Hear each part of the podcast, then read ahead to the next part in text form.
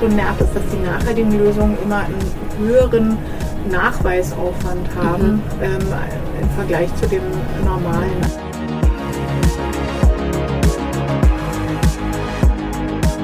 Forschung heißt in dem Fall nicht nur, dass wir da im Elfenbeinturm sitzen und irgendwelche schlauen Papiere schreiben, sondern auch konkret reale Projekte realisieren.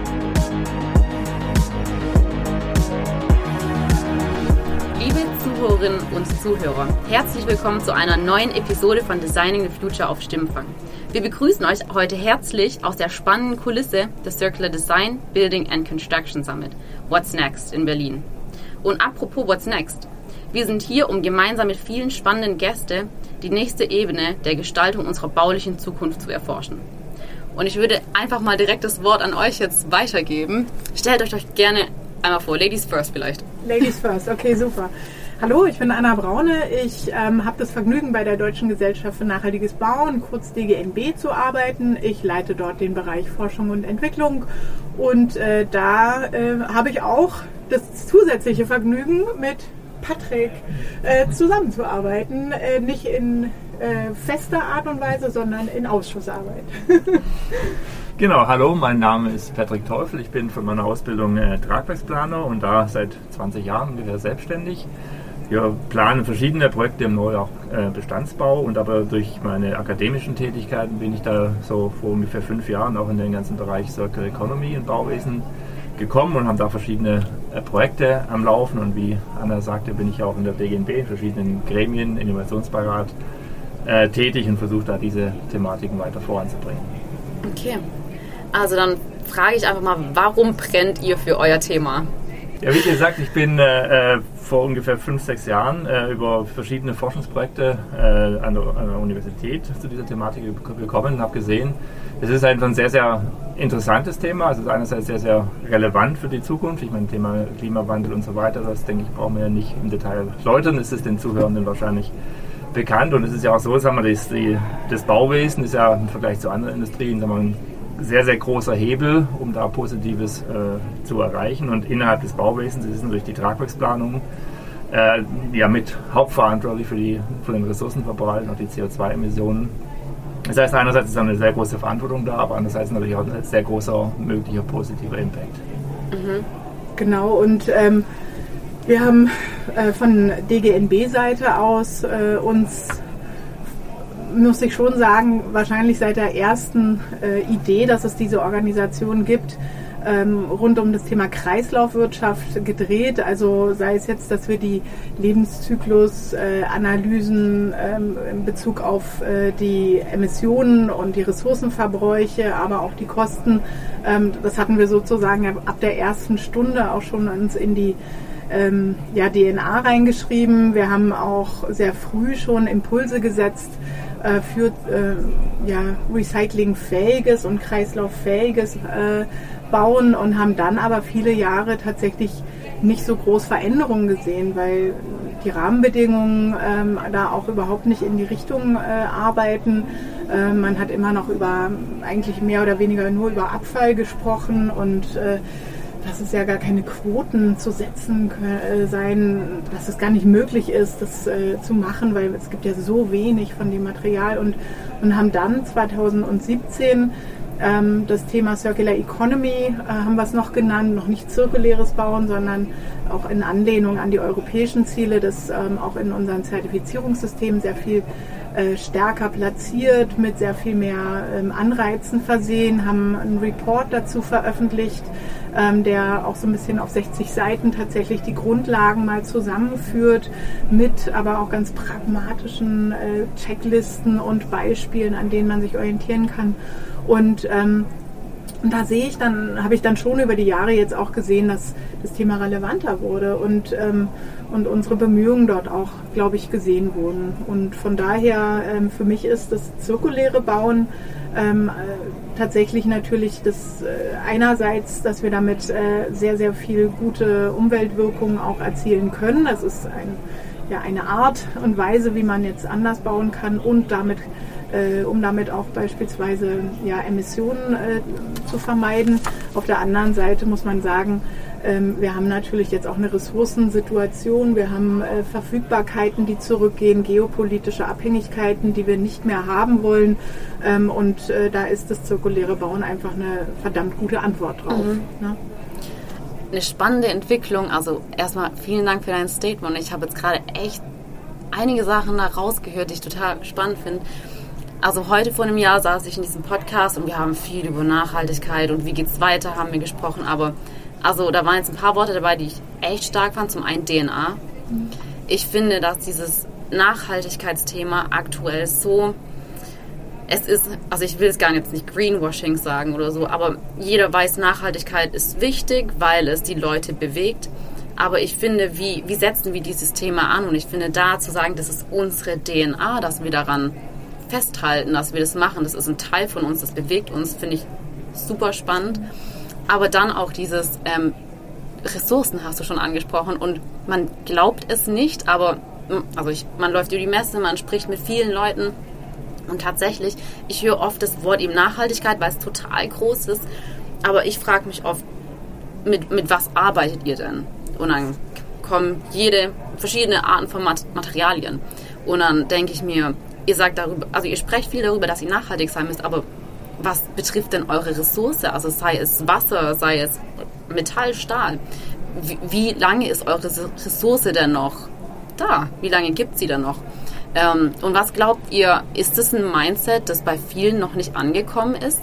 Dass man sich vielleicht auch mal nicht nur darüber Gedanken macht, wie können wir nachhaltiger, effizienter werden, sondern wie können wir schauen, dass es unseren Ressourcen gut geht? Oder wenn unsere Ressource keine gute Ressource ist, können wir da vielleicht innovative Lösungen finden?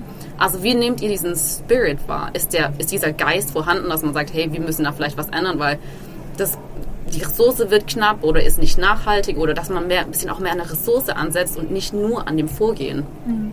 Also ich nehme das absolut wahr, mhm. aber ich habe auch eine sehr selektive Wahrnehmung, okay. muss ich auch sagen. Und äh, auch bin totale mhm. Optimistin und deshalb sehe ich Dinge, äh, die ich gut finde, die komplett auf das Thema einzahlen. Ähm, ich sehe Unternehmen, die sich tatsächlich sehr ernsthaft äh, nicht nur damit beschäftigen, sondern ihre ähm, komplette Produktionsweisen neu ausrichten. Ähm, das sind Unternehmen, die heute teilweise ja auch äh, sage ich jetzt mal, von Produkten oder von Rohstoffen oder Werkstoffen abhängen, von denen sie wissen, dass es die in zehn Jahren nicht mehr geben wird. Mhm. Und das ist für die natürlich eine ganz normale Entwicklung mhm. und oft Familien geführt, die dann sagen, wie kann ich eigentlich diese Arbeitsplätze hier sichern? Ja? Oder äh, wenn wir uns jetzt auch stärker über die geopolitischen Zusammenhänge klar werden, ähm, woher äh, die Werkstoffe, die Rohstoffe kommen und mit was für, ähm, sage ich jetzt mal, Aspekten, äh, freundlich gesagt, äh, die belastet sind, ja, aus, äh, wenn, wenn Lieferketten, äh, Fragestellungen äh, tatsächlich ernst genommen werden. Und da sehe ich tatsächlich schon auch Bewegung drin und ähm, das häufig, sage ich mal, das zirkuläre Bauen in den meisten Fällen dann auch mit einem geringeren CO2-Ausstoß ähm, einhergeht. Das ist äh, für mich dann mehr oder weniger ein Effekt, der ja gerne mitgenommen wird. Ja. Wir haben Produktion, äh, die mehr auch in Europa stattfinden wird. Mhm. Das ist ja auch eine europäische Strategie, die hier verfolgt wird. Mhm. Ähm, können gute Arbeitsplätze hier vor Ort generieren. Ja. Ähm, das hat einfach wirklich verdammt gute Nebeneffekte. Ja. Und wenn wir es dann noch schaffen, dass die ökonomischen Vorteile ähm, nicht durch eine zu lange, ja. sag ich mal, zu komplizierte Einzelfallentscheidungen bei den Behörden dann irgendwie ja. ähm, gebremst werden, dann sehe ich da echt auch einen riesen, riesen Hebel. Und ich weiß nicht, ähm, die Forschung hat da wahnsinnig viel gute Arbeit auch gemacht. Ihr habt da ja auch Projekte, wo man dann wirklich auch das beweisen kann. Und, und dann denke ich immer so, in Corona haben wir doch auch irgendwie der Forschung zugehört, ja, und haben Zahlen ja. uns angeschaut und haben uns dann entsprechend anderthalb oder zwei Meter voneinander äh, auseinander aufgehalten. Ja diese, diese Geschichte müssen wir jetzt vielleicht auch politisch viel mhm. stärker nochmal vorantreiben, dass wir sagen, Ergebnisse, Erkenntnisse liegen da und jetzt muss man halt tatsächlich mhm. auch ähm, vielleicht die Rahmenbedingungen verändern. Also ich denke auch, dass das Thema Ressourcenknappheit so mehr und mehr ankommt mhm. in der äh, Mitte der, der Bevölkerung, dass da irgendwas mit CO2-Emissionen äh, nicht stimmt. Das hat, glaube ich, also ja, wirklich fast jeder mittlerweile kapiert. Aber das sind natürlich so Rohstoffe wie Sand, teilweise auch schon mhm. knapp ist. Das äh, äh, erstaunt manche Leute ja. dann doch sehr. Denken sie, hä, nee, aber Sand ist drüber, die ganzen Wüsten sind voll mit Sand. Ja. Aber damit kann man natürlich keinen Beton äh, produzieren. Und äh, von daher ist es ein Thema. Und äh, Jana sagt es ja, dass wir natürlich auch viel in der äh, Forschung unterwegs sind. Und aber Forschung heißt in dem Fall jetzt nicht nur, dass wir da im Elfenbeinturm sitzen und irgendwelche schlauen Papiere äh, schreiben, sondern auch konkret reale Projekte realisieren. Also mhm. zum einen sind wir im Bereich, also es gibt ja im, im Kontext der Ellen MacArthur Foundation dieses Butterfly-Diagramm mit dem biologischen Kreislauf und dem technischen Kreislauf. Ähm, ich denke, das sind beides sinnvolle Ansätze und das ist nicht entweder oder, sondern sowohl als auch. Äh, so haben wir zum Beispiel äh, an der Uni Eindhoven verschiedene Fußgängerbrücken realisiert aus Hanf- und Flachsfaser verstärkten äh, Kunststoffen. Also wir ersetzen hier Glasfaser verstärkte Kunststoffe und Epoxidharze mit biobasierten Verbundwerkstoffen und haben da jetzt mittlerweile zwei Brücken in Holland realisiert. Die dritte wird Anfang des Jahres in Ulm in Deutschland realisiert. Ähm, um auch, ich denke, das ist auch wichtig zu zeigen, dass es auch in Deutschland geht, weil es ja noch oft das Vorurteil gibt, ja, in Holland ist alles viel, viel einfacher, aber ich meine, die haben auch Normen, Vorschriften, Eurocode etc., da kann man auch nicht machen, was man möchte. Äh, von daher, es geht auch in, in Deutschland, wie gesagt, das wird Anfang des Jahres in, in Ulm realisiert. Und der zweite große Bereich, wo wir uns mit beschäftigen, ist halt der technische Kreislauf, oder fossile Kreislauf. Äh, ein Beispiel ist hier das Projekt Recreate, äh, wo es um die Wiederverwendung von Stahlbetonteilen geht. Äh, das ist also ein größeres äh, EU-Projekt mit ungefähr 15 Partnern aus, aus fünf Ländern, Finnland, Schweden, Deutschland, Niederlande und, und Kroatien, sowohl mhm. Universitäten, aber auch viele Industriepartner, die in, in vier der fünf Ländern sogenannte Pilotprojekte haben. Also da werden wirklich reale Gebäude, also teilweise wirklich zehngeschossige Gebäude rückgebaut und aus diesen Bauteilen dann wieder neue Gebäude entworfen und auch realisiert. Mhm. Und es zeigt also, dass es, es geht auch wirklich um die Umsetzung und nicht nur, dass da am Schluss ein paar Doktorarbeiten natürlich auch entstehen. Das ja. ist auch wichtig und richtig, aber es ist mehr. Aber wie ist das? Also es sind vier bis fünf Partner. Wie ist die? Also ich frage mich oft, wer sieht sich da als Pionier? Wer denkt, dass er vorangehen muss, soll und vor allem möchte? Na gut, bei dem Projekt ist es so, sagen wir, die, die, Initiative kam von der Uni Tampere in, in Finnland, äh, mhm. äh, die wir, letztlich auch das Konsortium äh, zusammengestellt hat. Und wie gesagt, in vier der fünf Ländern gibt es dann noch Universitäten. Ähm, ich bin dann teilweise noch in Eindhoven an der Universität beteiligt, dann in Schweden ist es die äh, Uni in Stockholm. Und der deutsche akademische Partner ist die äh, äh, Universität in Brandenburg. Und da die Kollegen und Kolleginnen, die machen das seit 30 Jahren die Wiederverwendung von Stahlbetonteilen. Also es ist eigentlich gar nicht so neu. Also für, für uns ist es immer noch neu. Aber wie gesagt, da gibt es schon sehr, sehr viele äh, Pilotprojekte, die logischerweise in Ostdeutschland, da gibt es natürlich auch viele äh, Plattenbauten, die dann wiederverwendet oder umgenutzt werden können. Ähm, aber von daher ist es so das Zusammenwirken in diesem großen Konsortium mit ungefähr 15 Partnern. Ja, aber das Wesentliche, was du ja auch gerade gesagt hast, also wir brauchen, glaube ich, andere Beziehungen äh, mhm. zueinander und ähm, ich habe gerade hier draußen äh, mit einer ähm, äh, Frau gesprochen, die für einen ähm, Bodenbelagshersteller arbeitet mhm.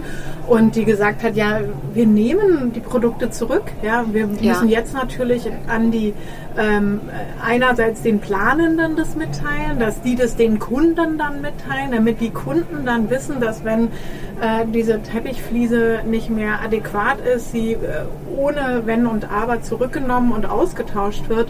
Und das sind, äh, sage ich jetzt mal, Kommunikationswege, die wir vielleicht einfach noch nicht gelernt haben und mhm. dass dort Hersteller ähm, tatsächlich auch ähm, die Wege gehen und die Verantwortung übernehmen, wie man ja seit vielen äh, Jahren immer von der Herstellerverantwortung redet. Aber wir haben die Kommunikationswege noch nicht. Ähm, mhm. ne? Und womit dann zum Beispiel viel eher auch partnerschaftlich Lösungen gefunden werden können. Und ein anderes Beispiel hier auch auf der Messe ist äh, ein Holzbauteil, ein sehr innovatives, kennt man, glaube ich, äh, äh alle, die auf LinkedIn sind, auch ganz gut ähm, mit einem Stecksystem, mhm. die jetzt nicht mehr ähm, primäres, also sag ich mal, neues Holz nehmen, auch wenn es vielleicht ähm, ähm, Holz ja war, was, was ansonsten weggetan worden wäre, sondern die gehen jetzt auch eine Kooperation ein, wo sie äh, ähm, äh, aus der gebrauchtes, äh, gebrauchte Baustoffe nehmen und daraus dann wieder das Neue machen. Und das sind äh, dann manchmal Zufallsbegegnungen. Mhm. Ja, der eine trifft den anderen ähm, und oder man weiß nicht voneinander. Und ich glaube, dieses äh, nochmal neu aufeinander auch zugehen und sich überlegen, ob ne, ja, da, da nicht eine, eine, eine, neue Art des Wirtschaftens auch stattfinden kann.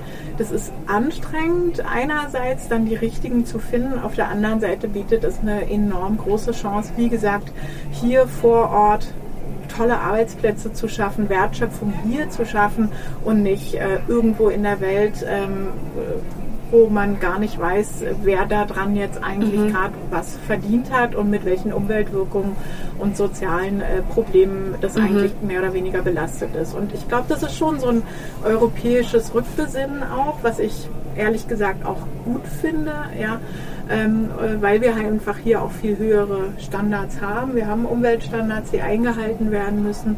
Ähm, und äh, wenn man dann mit zirkulären Lösungen noch sagt, ehrlich gesagt, ist es nur ein Aufarbeiten, ein Umarbeiten. Mhm.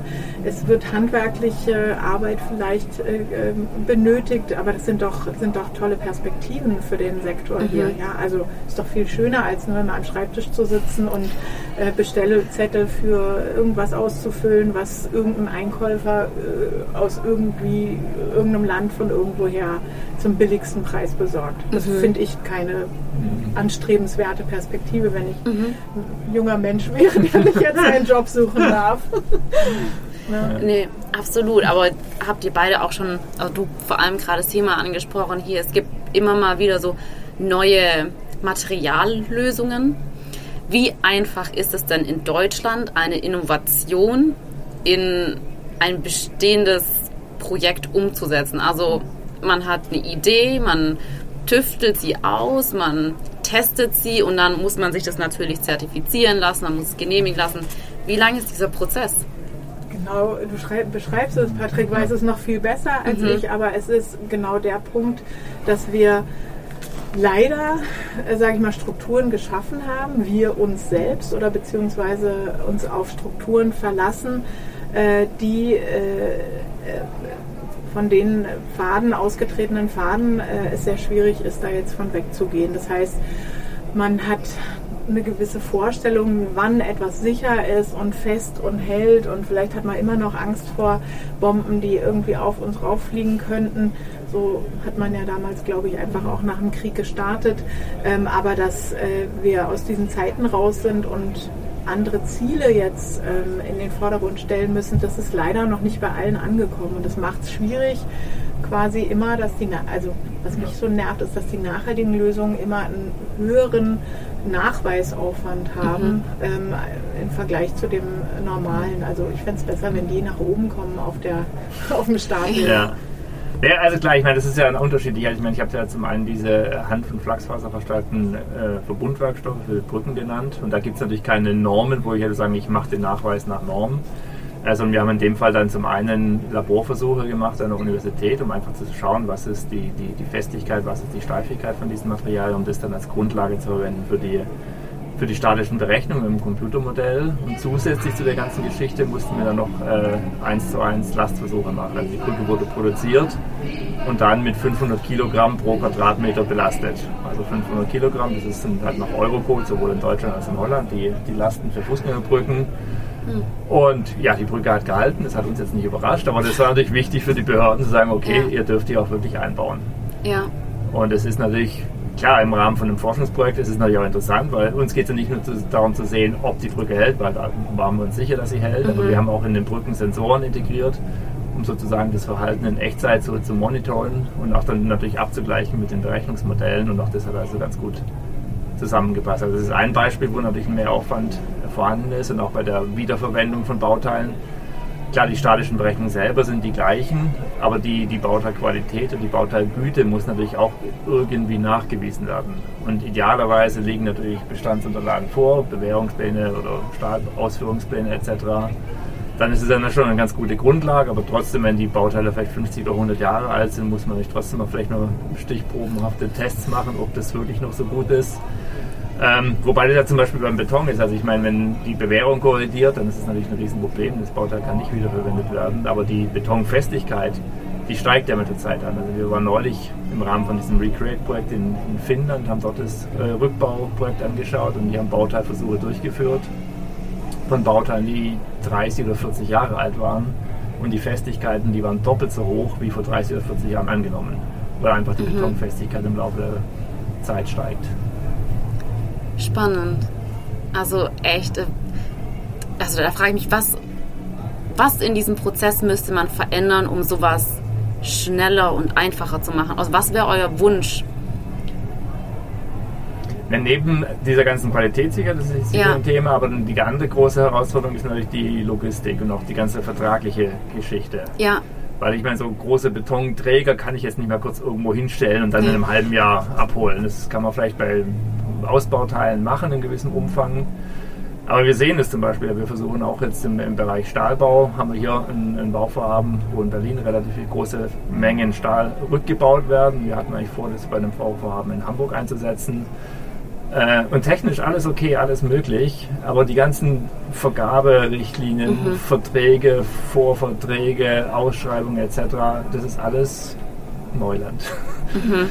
Und es kostet alles auch Zeit. Ja. ja. Und was ich mir da immer so ein bisschen wünsche, ist, also das, es ist verdammt schwierig aktuell. Das heißt, wir sollten auf jeden Fall daran arbeiten, diese Schwierigkeit gerade bei den äh, in dem, im Thema Tragwerk äh, und, und, und die großen Bauteile, dass wir das reduzieren. Da braucht es mhm. vielleicht aber auch wirklich Allianzen dazu, dass man sagt, das ist dann nicht immer nur aus dem einzelnen ja. Projekt heraus, sondern dass wir das standardisieren.